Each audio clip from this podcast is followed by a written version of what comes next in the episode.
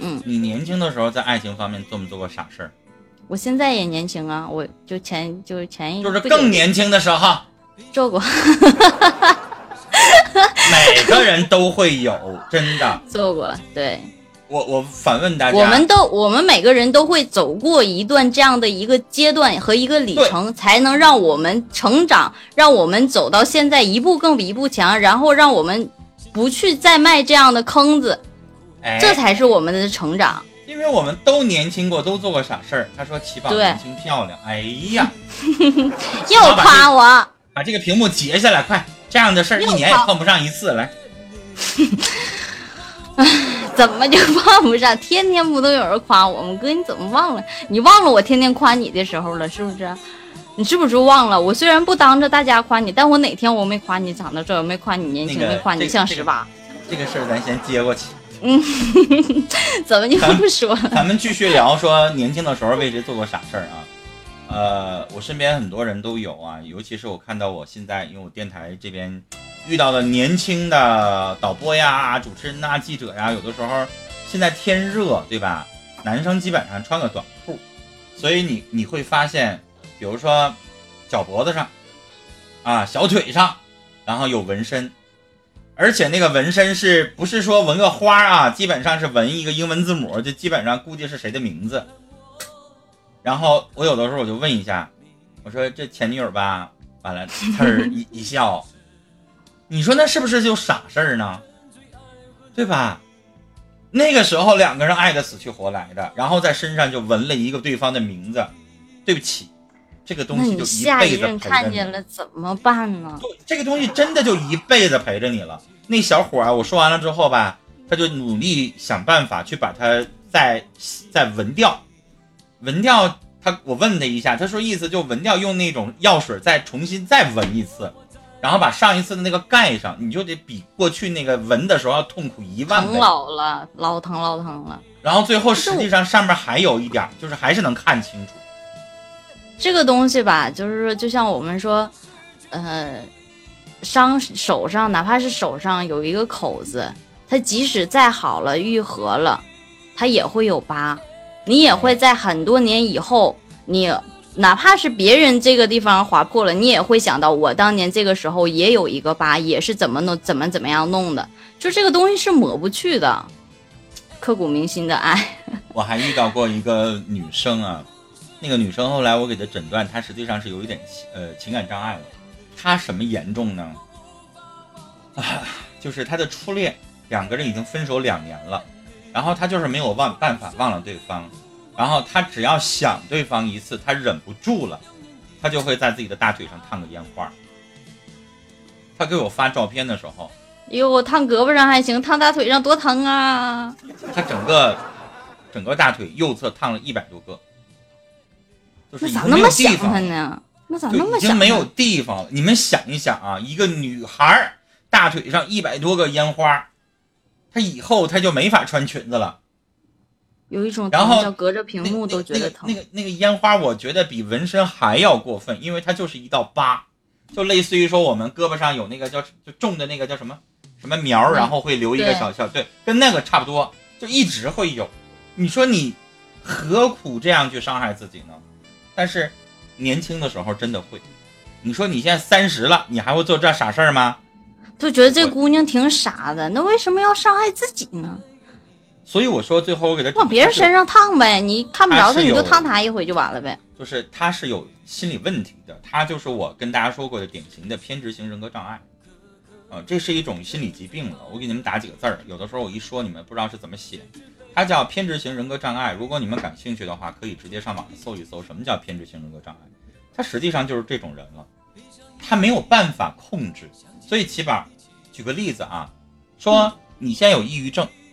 但是这个抑郁症、抑郁指数，你上这个心理咨询中心或者上心理科去做这个问卷的时候，没有那么高，啊，你能控制自己的行为，那你就没有达到这种严重的需要吃药啊，需要找心理老师去去去这个控制的行为，可能你就是简单的有一点抑郁的倾向，但有一些人不是，比如说你见到有一些抑郁症的患者，他来见你的时候，他是啊看好我的这个行为。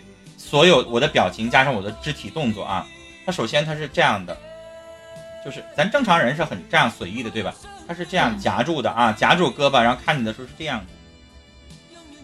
特别胆怯的那一种感觉。这种首先你就会觉得他已经在情绪和精神状态方面跟正常人不一样了，然后你发现你跟他聊天儿，呃，他已经开始有一些反应的方面的问题、表达方面的问题、记忆力方面的问题等等等等，很多的连连连带着一起出现的时候，我们会说这个人有抑郁症了，就是这种的，就是就是属于心理的，是不是哥？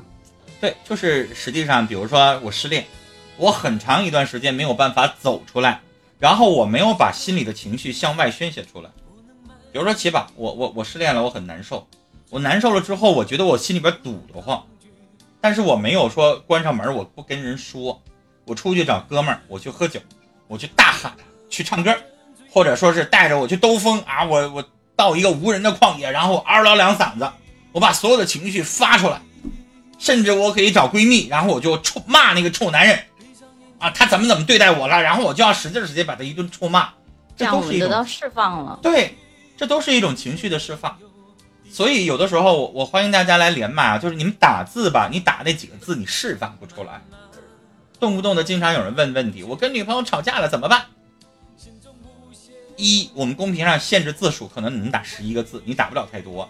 你分成三条打，公屏在不动的动，可能我们看不清。二，你说你那玩意儿，你问明白了吗？啥叫吵架？怎么办？为啥吵的？咋回事？原因是什么呀？对呀，你站谁的错呀？你占这错误的百分之多少呀？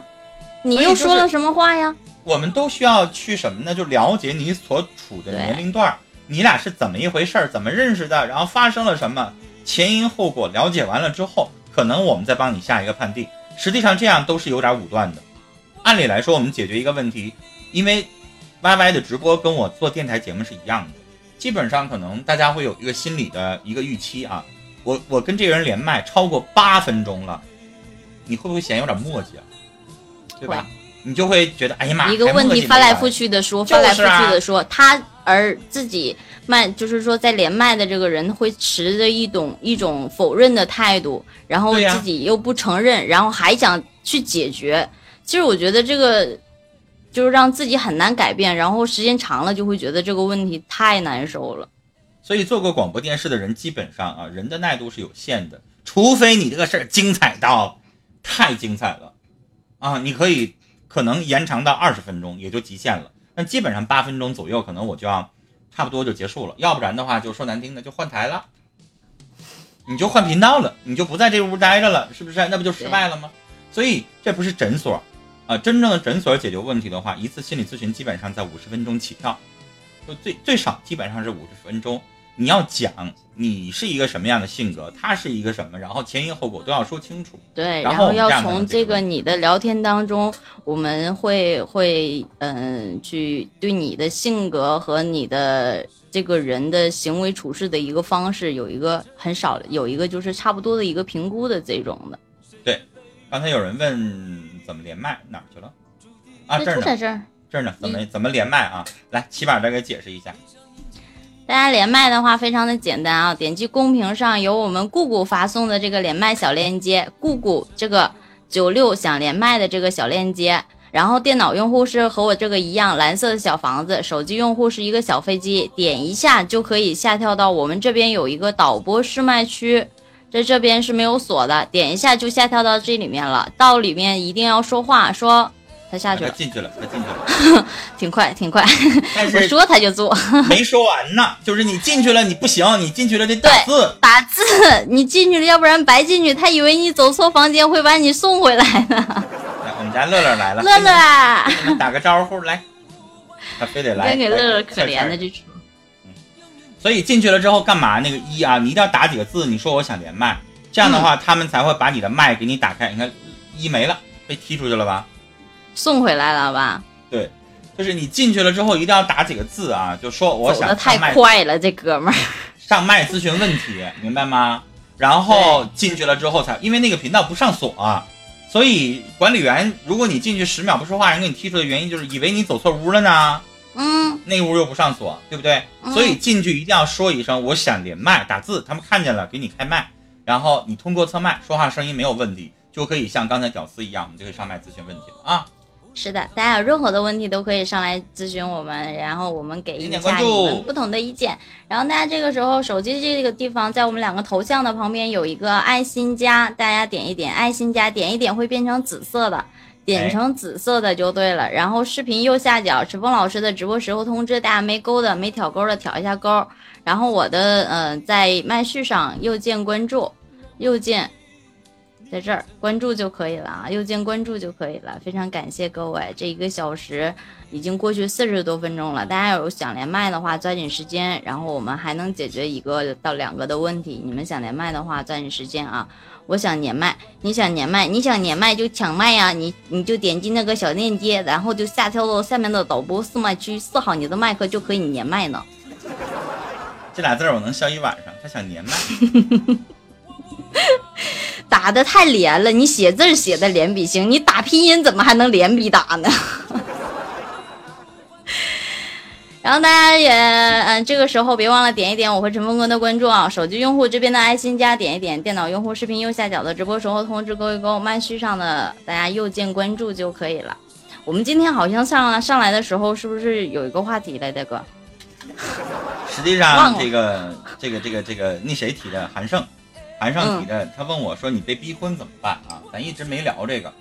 嗯，我昨天正好搞了一个相亲活动，因为我现在基本上每周末都主持那个相亲各种各样的活动啊。那电视节目相亲、广播节目相亲，我真的觉得现在这个挺好玩的。相亲这个东西，就是我昨天跟一帮啊，呃，男男女女的说了这个事儿，我特别有感触啊。有一个三十五岁的一个女孩，你知道个儿多高吗？一米七五，一米七五。嗯，昨天我们是一个小型的沙龙聚会啊，小型沙龙聚会就是层次比较高一点。呃，现场三十个人，其中有两个博士，四个硕士，啊，还然后好几个是做那个自己是个体业主啊，年收入好几十万。然后其中这个女士啊，工作特别好，是我们检察院的法官，三十五岁，瘦瘦高高的一个女生，而且呢，绝对大素颜来的。就不像齐宝你这样把把你那个脸弄的，绝对没有，戴一个眼镜啊，黑框的那个树脂眼镜，简简单单的一个女生，就一看着就挺好。然后我就拿她举例子啊，三十五周岁，月收入九千，然后一米七五的大高个啊，三十五比你都大哥。嗯，咋的了？你这么说，我还不太敢认。真的，三十五比你都大，这么大年龄了，你说这好比我大。你讲一个。你知道，就是男人有的时候就这样。就举个例子，我这个年纪，我就我想找二十七八的。啊？谁谁呀？然后说乱套了。就是举个例子吧，就依林那样的四十好几的，他一想找二十七八的，啊。但是你你知道，比如说三十五岁的女生，她可能想找三十七八的，人家三十七八的人家也想找更小的，所以这个有的时候就有点尴尬。然后二一个她那么高，条件还那么好，男人有的时候吧，还是希望对希望女生比自己呢稍微条件稍微差一点点啊，所以那个女生吧就是在现场有点尴尬。所有的男生就是你知道什么样的最受欢迎吗？现场有一个幼师，二十七岁啊。这样的最受欢迎。哎，二十七岁，幼师长得很漂亮，头发像你这样的，但是她是带波浪卷的，啊，穿着一个呃一个一个有点像我家窗帘那个色，就是肉色的那个色，挺就是看起来没有任何毛病，漂亮。然后幼师是不是性格好？没问题吧？幼师肯定会唱会跳，对不对？这没问题啊。然后长相还甜美，所以基本上。哪个小伙子都跟这个幼师说话，职业一般人都可以拿，一般的男的都可以压得住的这一种，没有任何一个人跟那位三十五岁的女士说话。然后，哎呀，我就我就就跟他讲了一件事儿，有点愁得慌。我就跟他讲，我说可能到他这个年纪，他真的特别需要家。所以呢，如果在座的跟他年纪差不多，三十四岁、三十五岁的，然后呢，如果你们想跟二十七岁的女孩，那叫恋爱。但是如果结婚的话，我保我敢保证，这样的女人懂事儿、独立，对你不会有什么要求，不会要求你身高可能比她高。那女士马上就补充：“老师，她只要一米七四、一米七三也行，不用比我高。太急了，然后妹子代表这孩这这不妹子代表她的心啊，因为因为你知道要找一个一米八零以上，然后还跟她年龄相仿，还条件匹配，太不太不太好找了。然后最后就是这我好孩子不容易一米七几的，这孩子要是随着女孩还行，要是随着这男的，你说娶不娶得慌？哎呀，我最后好不容易给他介绍一个女男士啊，那个男士三十四，然后戴个眼镜啊，看着文质彬彬的，然后是在我们黑龙江省那个叫什么测绘院工作，就他俩工作还测绘院是什么呀？就测绘工程设计研究院啊啊啊啊，啊！就是也是一个。高高层次的人，对，哎，然后两个人就是听听我说完了之后，俩人出去聊了，聊了半个小时没回来，最后结束了，我喊他们俩，哎，我觉得最后结果可能能成了，但是我说什么啊，就通过他俩那块儿，我跟他们说了好多话，就是谁都有被逼婚的经历，如果你到了一定的年纪的时候，逼婚是什么？就是父母那个年代的人啊，他老想用他们认为好的东西，然后来让你做一点认为应该在有有正常的年纪该做的事儿。我经常遇到这样的人，我爸我妈现在基本了解我的脾气，不太跟我说这个事儿。我经常能在街上碰到两个大妈，然后大妈呢，可能 这个时候不是在街上，不是在你家小区门口吗？小区也遇到过，然后在那个超市也遇到过，反正就好多场合都遇到过。就你就听他们，其中小区里边那大妈是直接跟我说的，就是生活当中有的大妈一点都是被没委婉的告诉你了。对，就是背后议论的，就是说陈峰啊，你这孩子可好了，你说话不像叶文那么损呐、啊，你说话可有道不能不理了。带别人。我俩我跟叶文关系好，没问题，他他他听见了，他也就会掐我一下就拉倒了。如果我的父母是，就是说，哎呀，要是这种逼婚的方式，我觉得我可能我现在就是，但我我我选择了跟他们分开住。我昨天那个搞活动嘛，因为是单身的男男孩女孩本人参加，然后外边有两个我的听众，就是粉丝，两个大妈，拿着照片来的啊，拿厚厚的一本相册来的，然后其中儿子三十七岁，未婚，硕士，呃，在建筑设计院工作，我没记错的话啊，工程师，高级工程师，也月收入过万的，对，然后女生三十五岁，嗯、研究生。好像是英语老师，如果没记错，我当时还说你俩怎么成一下呢？他俩好像认识，好像相互之间，反正他瞅了他一眼，他瞅他一眼，他没吱声。然后那俩大妈就开始跟我唠上了啊，哎呀，主持人呐，你看你多好哈、你这长得也没有问题，收入也没有问题，各个方面都没有问题，你咋就不结婚呢？然后下一句我就怕他们该问了啊，大妈，我没有那么大年龄，我刚二十来岁。我第一句话先说的，我说大妈我没有病啊，我很 我我我身体功能很正常，这是一。二一个就是这个，我不想让人管着，我觉得我现在的生活状态很好啊。要我要我要我现在要有另一半，举个例子，我现在直播一整到挺晚挺晚挺晚的，我天天的生活状态，起宝会知道，我基本上坐在这儿，我七点钟下节目，下我自己的这么说完，大家好像就是我跟你有什么事儿似的，我怎么能知道呢？很正常，我不知我我不知道，同志们啊，就兄弟们，我啥也不知道。我是单身，我什么也不知道。我自己的就是广播电台节目，现在是七点钟结束，然后到家就七点半左右，然后基本上可能连饭都吃不上，就是陪我们家狗，因为它就进来，它就得跟我黏一会儿，基本上理理它两三分钟，见一会儿跟我，然后我就坐在这就直播，然后一直到几点钟下，下完了之后，你说你这一整天，举个例子，你旁边有个人，谁受得了你天天这样事儿的呀？嗯，对吧？你没有功夫搭理他，他能能干吗？对吧？像刚才那小伙儿，你都不陪人聊天儿，谁跟你处啊？像我们这种的，就是说，呃，怎么讲呢？作息跟作息时间不规律，可能在他们忙的时候，我们在睡觉；可能在他们睡觉的时候，我们正在活跃的一个阶段。所以说，时间上根本第一时间上不匹配，再有一个，我们不可能就是说就是找个同行啊，你说但前提是？误会太多了。就是前提是可能我们觉得我们现在的生活状态我很喜欢，我觉得这样忙忙碌碌的挺好的，所以这个逼婚这个事儿是一定会遇到的，但是可能你跟那俩大妈就解答不了。你知道那俩大妈就说啥？他说：“主持人呐，那你得要孩子呀，啊，你得要孩子才行啊。那不要孩子，那人不白活了吗？然后我就反问一句，我说大妈，那怎么的？结婚就是为了繁殖吗？那咋说话呢？那得要孩子呀。你就你可能你那我我跟他说，我说我其实我不排斥结婚，结婚我能结，但是我就是不喜欢孩子。我我我觉得我这辈子一我不喜欢孩子，二可能我也不想要孩子哈，觉得嗯要孩子的责任需要太大了，你得非常有耐心法，然后你为他创造未来等等等等等等等等，然后什么东西都要为他去想。那个阿姨就接受不了。我后来我发现跟他沟通不了，不行，算了，我跑了。我说阿姨，因为是两个两个年代的人，他们的想法和我们的想法是实在是不一样的。就是可能说，因为我跟年龄，就是我跟陈峰哥，我们两个可能边边大，但是我们的想法可能会是一样。可能对于我们的上一辈，他们会有很多的不理解，你知道吗？就是说，这就是两代人，这就是两代人，两代人的就是一个就是嗯沟通或者是说思想上的不一样。就是就很简单，他们只是用他们的方式在对你好，但我们可能有我们自己不一样的想法。你发现什么了？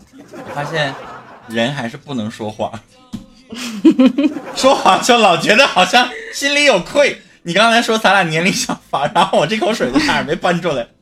这不是 这是真的呀！我这视频，我觉得我这个上面有雾气。我刚才进来的时候开了加湿器，我把它插一下。我觉得我说的是真的，哥。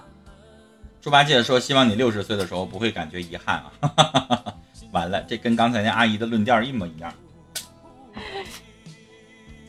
嗯，我觉得逼婚吧，没有那么太让人接受不了吧。可能对于外界的七大姑八大姨说这样的事情，可能你会觉得很烦很烦。可能对于我们自己父母讲的时候，会有多少的理解？其实要孩子现在不是养儿防老。如果你我我我这样防不住老，对，就是没有人现在会觉得我要一个孩子就希望他到老年的时候养我。现在可能没有人有这样的想法，对吧？我我支持你们要孩子，要孩子什么样的话我能接受呢？你是参与一个生命的成长，但你不是说生了一个孩子我就要对他的人生指手画脚，那我不接受。但如果你参与他的生命成长，OK，这个我接受。所以，比如说起宝说，我喜欢孩子，我觉得有一个孩子，女人的生命才完整。但是呢，我家孩子以后选择做什么，只要他走正道，我支持。他说他不结婚，我支持。他说他不想要孩子，我也支持。只要他自己想好了，对吧？对。我能容忍的其实就是可以有孩子，但是孩子你可以学习不好，但是你不能做一个没有教养的孩子。你可以学习什么都不是，但是你不能没有教养。这是我我可能说我在觉得应该有孩子有孩子之后之后的一个一个想法。但是我前几天我不是跟你说我说在弄那边的房子吗？那个是个二手房。那个房子整个屋子，从客厅到主卧到次卧到呃客厅的玻璃上，包括地上，全都是孩子画的那个，就是那个他就是那种记号笔的印儿，而且很难清理。当时你知道那个房主跟我说了一句什么吗？他说不能阻止孩阻止孩子就是这一种天赋。我说孩子这叫啥天赋啊？孩子小不懂，大人还不懂吗？你不会教他往本上画吗？家里边缺买本的钱吗？缺笔吗？不缺吧？你为什么一定教他往墙上画呢？我就不明白。对呀，就是当时我特别诧异，你就是这样的父母，我觉得，对你墙上那要是个黑板白板，你画行？对呀，随便往墙上画，那能是能行吗？我跟我就跟你讲，哥，没有一个地方就是。没有孩子画不到的地方，你知道吗？包括柜子上、厨房、冰箱上，哪儿都是。所以吧，呃，每个人的经历是不一样的。我其实，你们觉得我傻吗？我缺心眼儿吗？肯定不会。我已经做过太多次的尝试了，因为我我其实我有很多个身份啊，就是业余时间一直在当老师，然后我试过太多太多年做老师了，我身边也有太多太多的。领导也好，家长也好，同学也好，就一直跟我说说，哥们儿，你看你当老师当十好几年了哈，因为我一直是那个带播音专业，现在带播音专业的这个硕士研究生，然后总有孩子，就比如说齐宝这样的年纪哈，说我们家孩子三岁四岁，哎，老师，我们家孩子哎呀说话可精了，你就给我们家孩子教一教他口才呗。你说跟你学一学，以后也能像你那样能说会，那多好啊！我试过太多次了，不行，真相处不了。我这个人可能有的时候比较严厉一点啊。起码我遇到过啥样？那小孩儿，我不知道是我他看着我太厉害了还是怎么的。我我就唯一试了一次，教好几个五岁的孩子，第一次上课我就已经忍不住了。那小男孩长得可漂亮了，我还抱了他一下，啪，给我一嘴巴。我跟你说，挺淘气呀，那个声音还贼响，然后我就已经有点就瞪眼睛啊，对，憋不住了。然后呢，他看着我就是不高兴了。那孩子按理来说你聪明，你就哄一哄呗，是吧？他又给你一下，他打了我屁股一下，我真的受不了了，我就自己关上门就回我那屋去了，你知道吗？就是那个回老师那个办公室了，我真受不了了。然后后来那个。他可能看着我不高兴了嘛，课都不上了嘛，去找他妈，然后他妈把他抱过来，然后他妈妈那个这么跟他说的，那孩子就过来跟我，那个老师，我要跟你道歉，我不应该打你嘴巴，嗯，就是你你知道人有的时候吧，就是你可能在努力的去尝试，但是你尝试了几次之后，你发现你还是跟小朋友有的时候相处不来啊，而且我是一个什么样的人气吧，就是我就稀罕狗也是，稀罕孩子也是。就会叫猴稀罕，我不知道你懂不懂什么意思。我懂，就是非要把它稀罕的叽歪了。哎，就是亲两下子啊，然后就是可能胡茬啊，那个扎着他了。就是聊闲，给他聊的那种，就是想要急了那种感觉。然后我就跑了，就这样的。所以就有的时候，人可能在某些方面有长处，但是我天生就跟孩子在一起就相处没有办法那么融洽，所以这辈子我也就断了这个念想。但有的人可能，就比如说七宝，可能哎，我就喜欢孩子，当然没问题啊，你喜欢你的，我喜欢我的呗。所以我觉得每个人的人生是不可能完全一样的，千万不要用你的人生标准去评价别人的人生，对吧？对，这个是主要的。所以我刚才说了，呃，我过我的，你过你的，对不对？咱们不要指手画脚。现在的社会已经非常的开放了，是不是？咱有国家领导人也一辈子没结婚，没有生育，人照样过得很好，也没有影响他这个当领导，对不对？所以呢，每个人都有每个人的人生。对，志不同不相为谋嘛。对，可以不在一起啊。你可以选择和你脾气秉性很合的。我也试着去做过幼师，去教小孩儿。哟，一进屋，但是一进屋那种老师好的那个感觉是真好。但等他们都安静下来了，我就觉得这事儿就来麻烦劲儿了，你知道吗？我一个都看不过来，那么多围着你，一会儿他一句，一会儿他一句，实在是受不了。他们又是呢，没想到啊，试了几。